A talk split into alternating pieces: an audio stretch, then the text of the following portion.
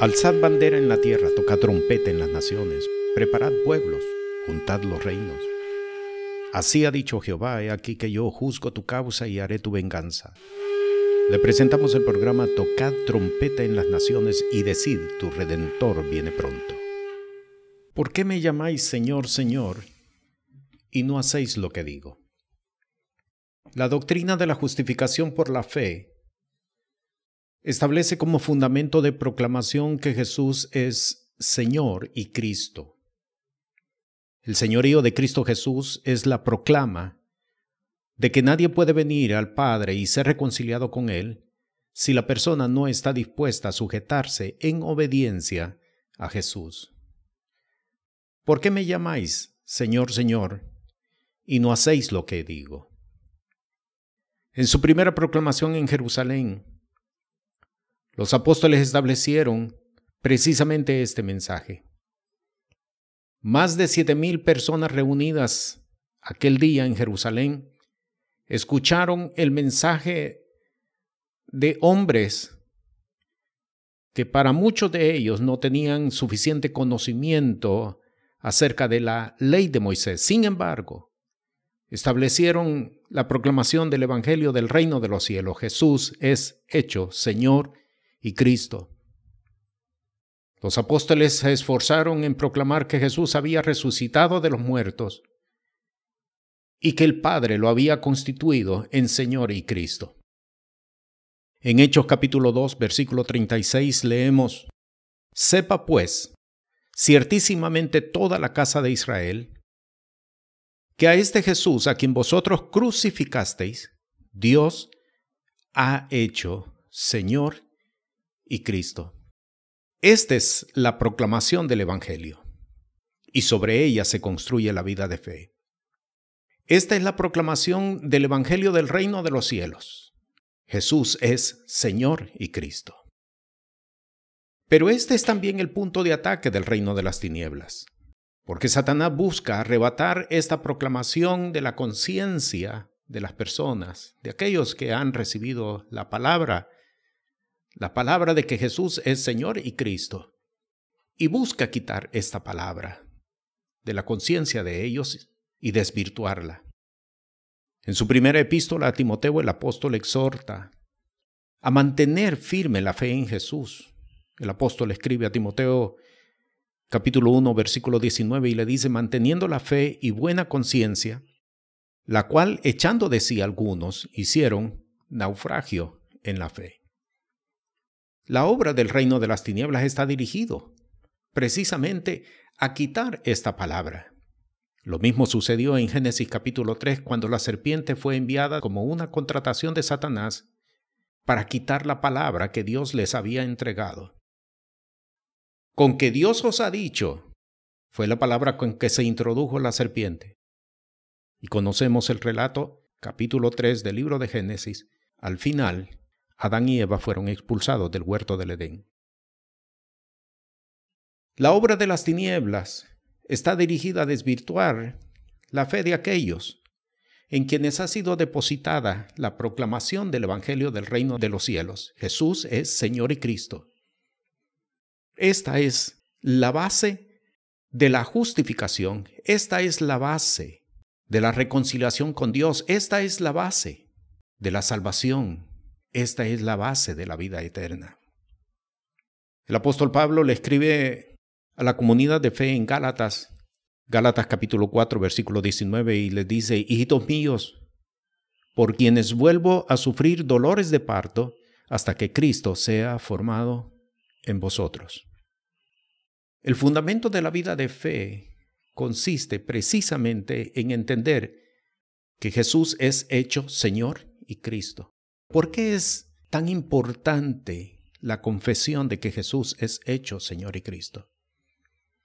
La importancia radica precisamente en que el hombre tiene que entender que Jesús no es un ser creado por Dios mismo.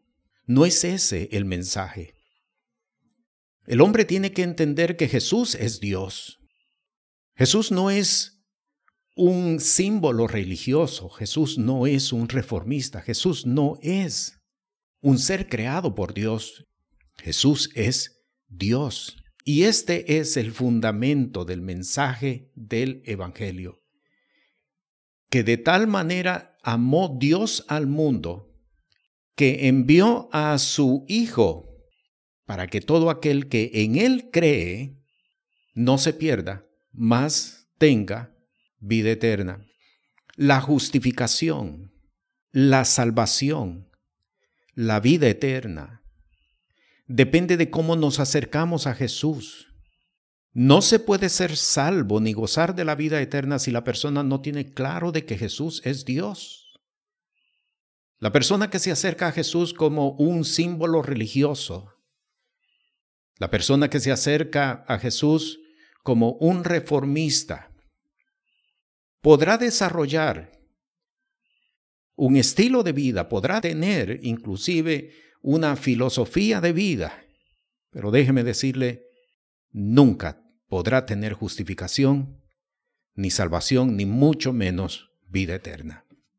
Porque solamente aquel que se acerca a Jesús como Dios es quien único puede ser justificado de todos sus pecados, es quien único puede ser reconciliado con el Padre, es quien único puede tener salvación y puede tener vida eterna. Jesús es Dios, este es el fundamento del mensaje del Evangelio del Reino de los Cielos. Jesús es Dios. Colosenses capítulo 1, versículo 15. El apóstol, guiado por el Espíritu de Dios, establece y dice, el cual, refiriéndose a Jesús, es la imagen del Dios invisible. Note usted y enfatizo, es la imagen del Dios invisible. Jesús es la imagen del Dios invisible, el primogénito de toda criatura. Y cuando el apóstol está estableciendo por el Espíritu Santo de que Jesús es la imagen del Dios invisible, está estableciendo que la única forma como el hombre puede ver a Dios es a través de Jesús. El apóstol está estableciendo por el Espíritu de Dios que la única forma como el hombre puede entender que hay un Dios, porque dice claramente invisible, es decir, no se puede ver, pero la única forma de cómo el hombre puede entender que hay un Dios es por medio de Cristo Jesús. Es la única forma.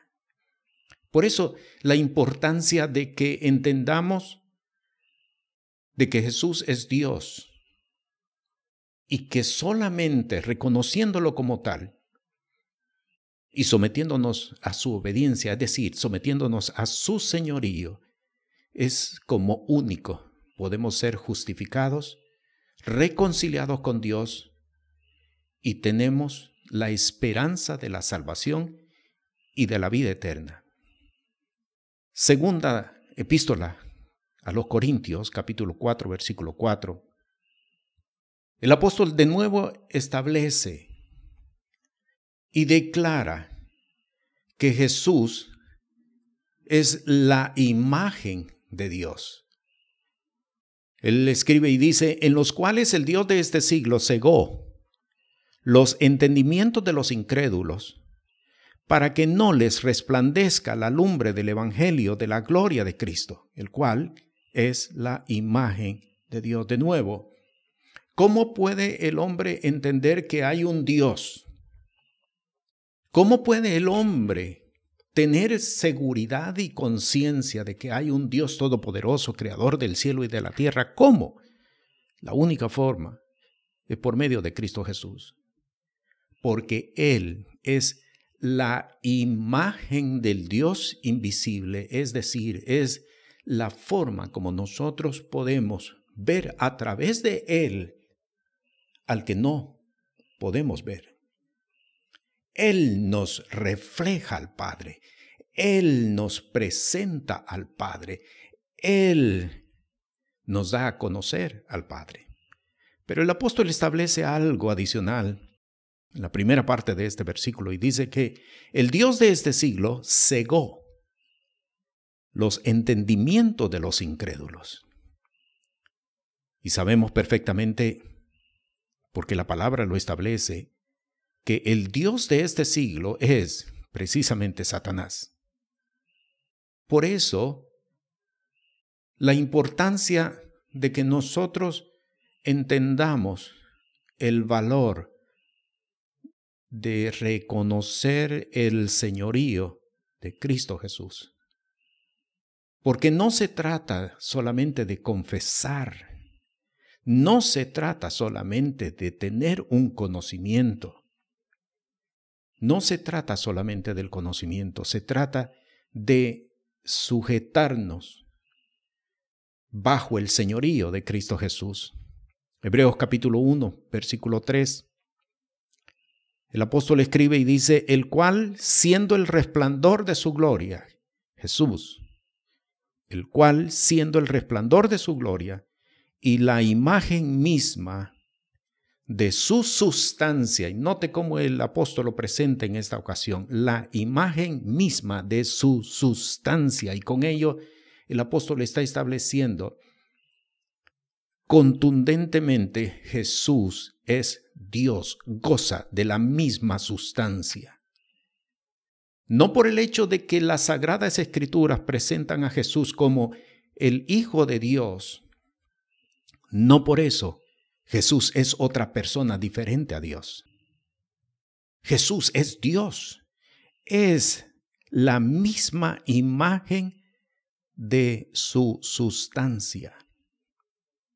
Y el apóstol concluye, y sustentando todas las cosas con la palabra de su potencia, habiendo hecho la purgación de nuestros pecados por sí mismo, se sentó a la diestra de la majestad en las alturas.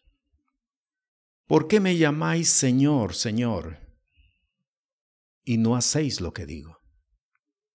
No se trata solamente de un conocimiento, no se trata ni siquiera de una confesión, se trata de sujetarnos y caminar bajo el señorío de Cristo Jesús.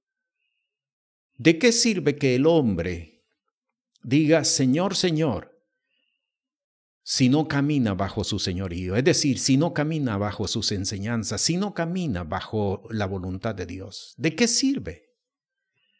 No sirve de nada, no os engañéis, Dios no puede ser burlado. Todo lo que el hombre sembrare, eso segará. De forma contundente, el apóstol Pablo establece que Jesús es Dios cuando escribe en su primera epístola a Timoteo, capítulo 3, versículo 16, y dice, indiscutiblemente grande es el misterio de la piedad. Dios fue manifestado en carne justificado en el Espíritu, visto de los ángeles, predicado a los gentiles, creído en el mundo, recibido arriba en gloria. Dios fue manifestado en carne. Este es el fundamento de la proclamación del Evangelio del reino de los cielos. Y sobre ella se construye la vida de fe. Jesús es Señor y Cristo. La salvación depende de reconocer que Jesús es Señor y Cristo. Pero no solamente Señor y Cristo del el universo, no solamente Señor y Cristo de las cosas creadas, Señor y Cristo de mi vida. Porque de qué sirve que un hombre tenga conocimiento de que Jesús es Señor y Cristo si no está dispuesto a sujetarse en obediencia y caminar bajo sus enseñanzas. ¿De qué sirve? No sirve de nada. El conocimiento no salva a nadie. El conocimiento, por muy extenso y por muy profundo que sea, no salva a nadie. Los demonios tienen conocimiento de quién es Dios, pero no quiere decir por ello que van a ser salvos. Dios fue manifestado en carne y fue manifestado en carne para establecer reconciliación entre Dios y los hombres. Porque hay un solo mediador entre Dios y los hombres, Jesús el Cristo, hombre, para que nosotros podamos, por medio de Cristo Jesús, reconociéndolo como Señor y sometiéndonos bajo el señorío de Cristo, acercarnos al Padre y caminar bajo su voluntad. Jesús establece la voluntad del Padre, porque Él es la imagen del Dios invisible, la única forma como nosotros podemos saber que hay un Dios eterno, todopoderoso, creador del cielo y de la tierra. Es por medio de Cristo Jesús. Él es quien revela al Padre. Él es quien establece la voluntad del Padre. Juan capítulo 17, versículo 3. Esta empero es la vida eterna, que te conozcan a ti, el único Dios verdadero, y a Jesús el Cristo, al cual has enviado. Cristo Jesús nos presenta al Padre, Cristo Jesús nos lleva al Padre, Cristo Jesús nos transmite la voluntad del Padre. Cristo Jesús nos reconcilia con el Padre. Cristo Jesús nos vivifica, nos justifica, nos santifica por su obra en la cruz del Calvario, por su sacrificio en la cruz del Calvario. ¿Por qué? Porque Él ocupó nuestro lugar en la cruz. Quien debía de morir éramos nosotros, por cuanto hay una condena emitida por causa de la desobediencia. Pero Él pagó el precio del rescate, Él ocupó nuestro lugar y resucitó al tercer día para que nosotros andáramos, anduviésemos en novedad de vida. Este es el mensaje del Evangelio. En esto consiste el señorío de Cristo Jesús. El señorío de Cristo Jesús cancela todo libre albedrío de las personas. Hay una doctrina, falsa doctrina, que se ha establecido dentro de las iglesias que proclama el libre albedrío, que el Espíritu de Dios inclusive no va a forzar a nadie.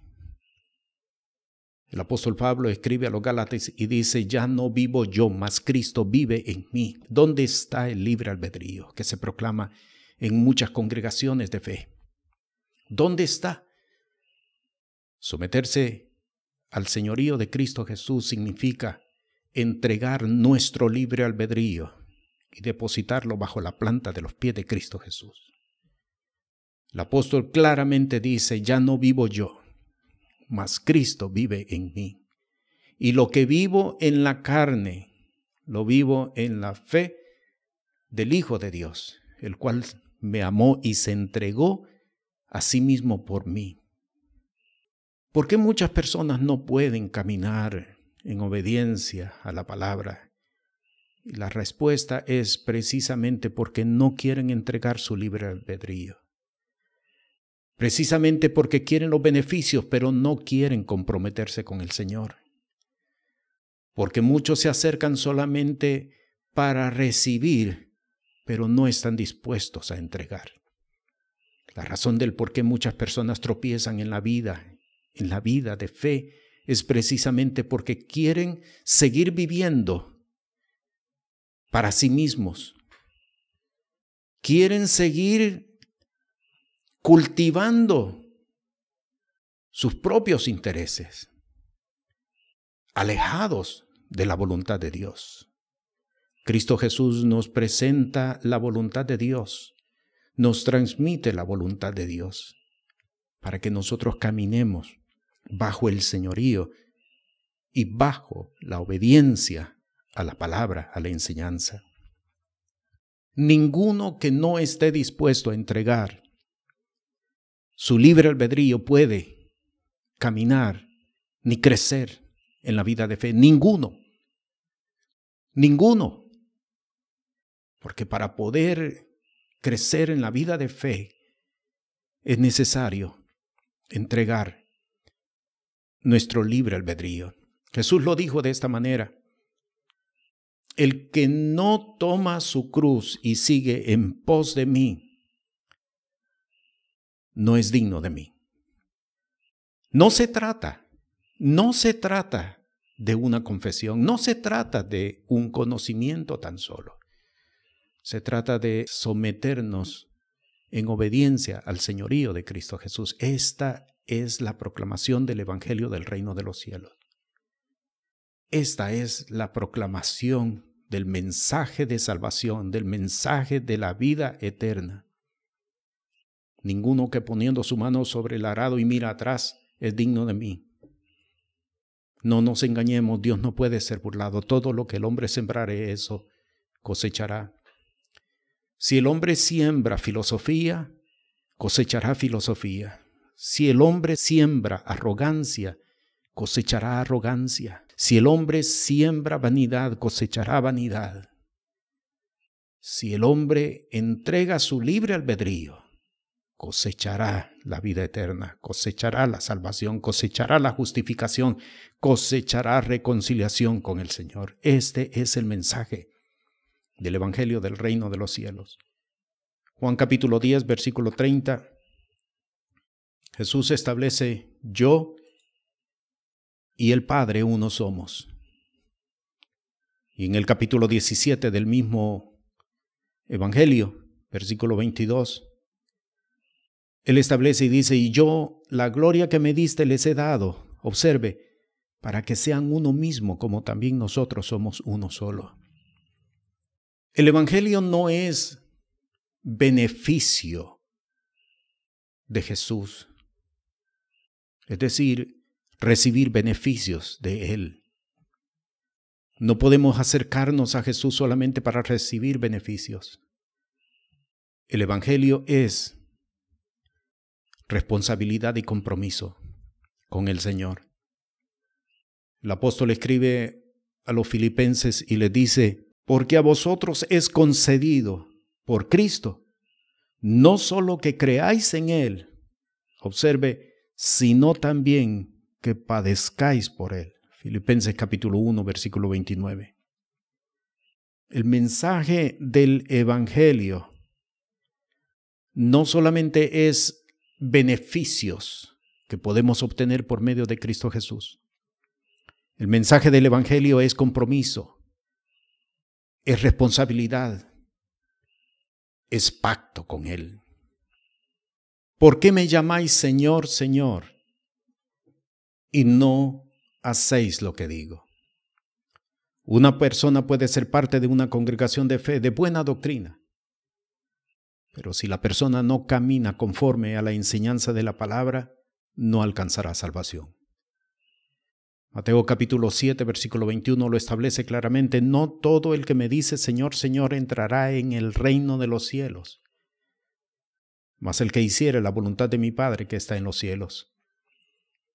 Mismo capítulo, dos versículos más adelante, versículo 23, el Señor eh, explicó y dijo de forma contundente. Muchos me dirán en aquel día, Señor, Señor, pero si en tu nombre hablamos nuevas lenguas, echamos fuera demonios, hicimos milagros. Pero Él le responde y dice, apartaos de mí, obradores de maldad, porque no todo el que me dice, Señor, Señor, entrará en el reino de los cielos. No se trata de confesión, no se trata de conocimiento, se trata de sometimiento, se trata de obediencia, se trata de sujetarnos bajo el señorío de Cristo Jesús. Este es el mensaje del Evangelio del Reino de los Cielos. El señorío de Cristo Jesús es una renuncia a las costumbres del mundo.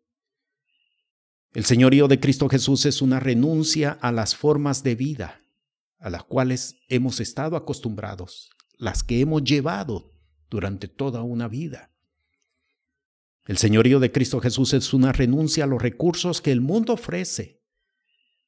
El señorío de Cristo Jesús es una renuncia a la forma de vida impuesta por Satanás. El señorío de Cristo Jesús es abandonarlo todo por amor de Cristo Jesús, es someter nuestro libre albedrío al Señor. Filipenses capítulo 3, versículo 7, el apóstol escribe y dice, pero cuantas cosas eran para mi ganancia, las he estimado como pérdida por amor de Cristo. Esto es el señorío de Cristo Jesús. Estar dispuesto a entregarlo todo por amor de Cristo Jesús.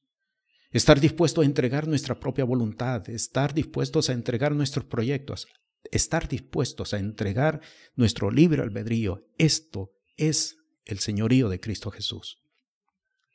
En el mismo capítulo, versículo 13, el apóstol concluye y dice, hermano, yo mismo no pretendo haberlo ya alcanzado, pero una cosa hago, olvidando ciertamente lo que queda atrás y extendiéndome hacia lo que está adelante, al premio del supremo llamamiento en Cristo Jesús.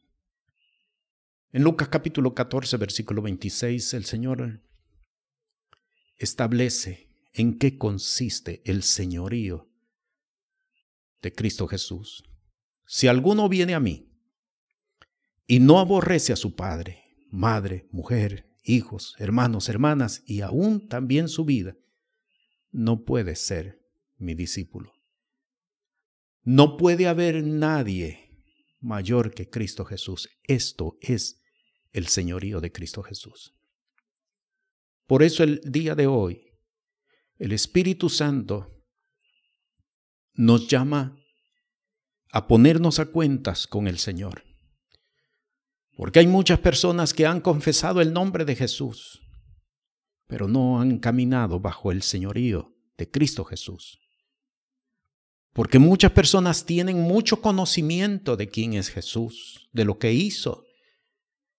Muchas personas han estudiado inclusive seminarios, facultades, mucho conocimiento, pero no caminan bajo el señorío de Cristo Jesús.